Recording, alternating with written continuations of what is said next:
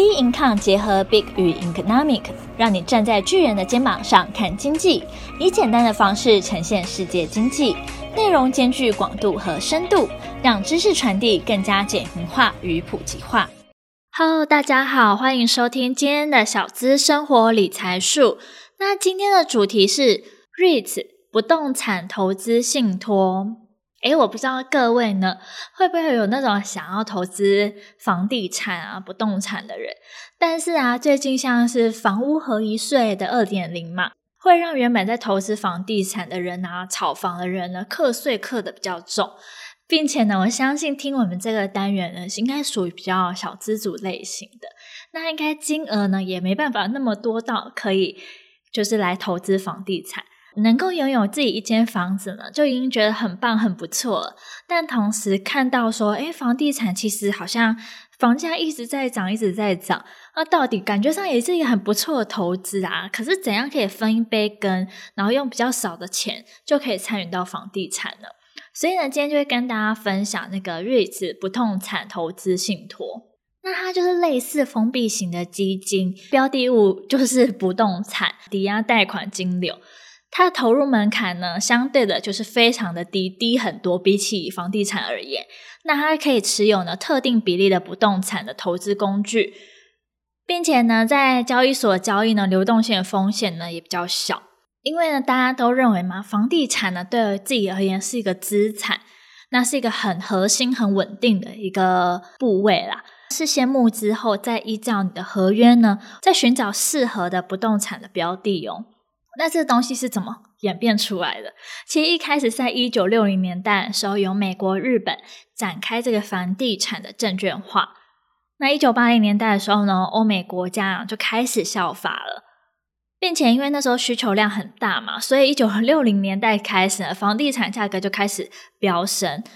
那飙升的情况下，就像我们目前的状况，因为买不起整间房子，所以呢，催生了 REITs 的产生。那大家呢，也不要认为说哦，台湾的房价好像一直涨，好像都只有我们在飙升。其实哦，台湾并没有很孤独哦，因为呢，每个国家的房价飙升呢，也是大家可以目睹得到的。当然，我还是觉得说，以台湾的房价而言，是有比就是周边一些国家就是来的贵啦，尤其是在市中心啊，或是整个住屋的品质，这样相比之下，好像就没有那么的好。那不知道大家。对于台湾的房价或者住屋品质这方面有什么想法的话，可以到我们脸书或是 Instagram 跟我们分享看看。OK，这边是题外话，那我们还是回到我们 REITs 分支跟相关的证券来看。那 REITs 呢，其实有分为两大类哦。第一个的话就是金融资产类，第二个的话是不动产类。OK，那这是题外话，我们还是回到我们 REITs 的分支跟相关证券来看。那 REITs 呢，依它证券性质的不同呢，分成两种类型，一种是权益性质的，一种呢则是债券性质的。那权益性质的不动产呢，叫做 E-REITs，那它是最原始、发展非常久，也相对呢比较简单的 REITs。它抵押呢就是不动产所产生的现金流，那收入的来源啊，来自实体资产衍生的租金或是营业的收入。但是呢，它没有保证的收益。那配型呢，取决于该年的状况。那它的特征呢，是说它也很类似基金一样，就等待盈余的分配嘛。当然说流动性很佳，也可以进行价差的操作。那大部分啊，美股流通的 REITs 呢，有九成以上呢是这种类型的。再来的话是那个 M-REITs。M-REITs 呢是指它是权益，也是一样，同样是权益性质。但是它是属于金融资产的，那它是比较偏向于是杠杆操作的，所以听到杠杆两个字啊，就知道说它其实比较不适合一般的投资人哦，因为它抵押的资产呢是 MBS 的债权，那它类似于银行承接这个资金以后买进了 MBS，并且呢以 MBS 抵押继续贷款买进 MBS，达成它的杠杆操作。那它主要的风险呢就是利率的风险。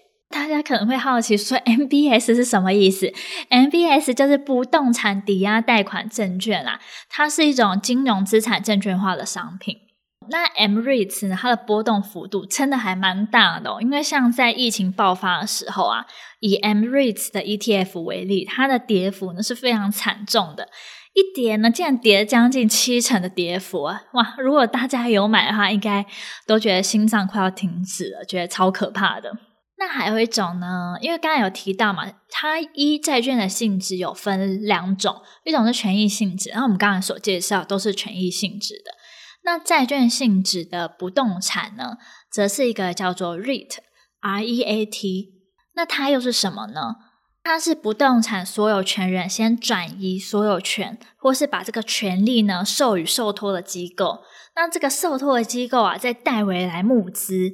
所以呢，REIT 呢为不动产所切割的受益凭证，那它是有到期日的，它是以出售这个不动产呢来做结算。那我们以投资门槛来看，以那个 REIT 跟 REIT 来看的话呢，刚有提到嘛，因为 REIT 呢多为永续型，它很像那种基金的形态，所以它的投资门槛也较低，也很适合一般的投资人或是法人，并且它的资产呢是不动产或是 MBS 所产生的现金流。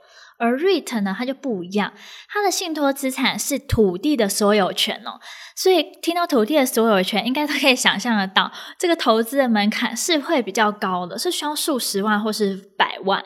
所以投资人当然啊，是以法人较为居多，不太可能是一般上班族哦，并且它的存续期间，刚才有提到是比较固定的形式。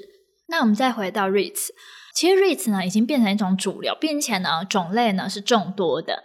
像不动产的种类就可以分为十二大类，像是比如说储存的空间啊，或是基础建设，或者你在森林里面的物业，那还有像是医疗照顾的，或是办公大楼啊，或是多角化经营的房地产，或是做零售，或是住宿饭店等等等，总共有十二类，是非常多。那我们必看的官网呢，又整理出它现金值利率啊，还有一年来的报酬率。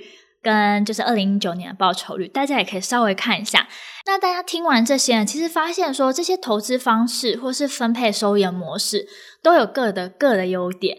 那不过最适合一般投资人的就是 E-REITs，这是最普遍的那种方式。那在美国呢，REITs 的不动产种类也非常多。不过呢，在投资的时候呢，还是要非常的小心，因为呢，有些时候是投资海外的不动产。那海外不动产呢，风险就很大，因为其实呢，你对那边不熟悉，很多状况并不了解，并且呢，还有会场需要考虑到。我觉得呢，在今年啊，或是去年，就大家会不会越来越发现，其实还蛮多那种很多放消息的人。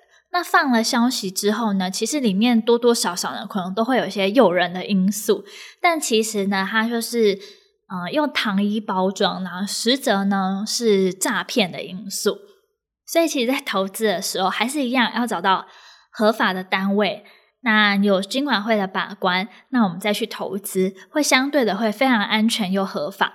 出了问题的时候呢，才不会找不到人哦。所以呢，大家会想要投资房地产吗？或是想不想买房呢？可以到我们 Facebook 粉丝专业以及 Instagram 跟我们分享哦。那我们下期节目见吧，拜拜。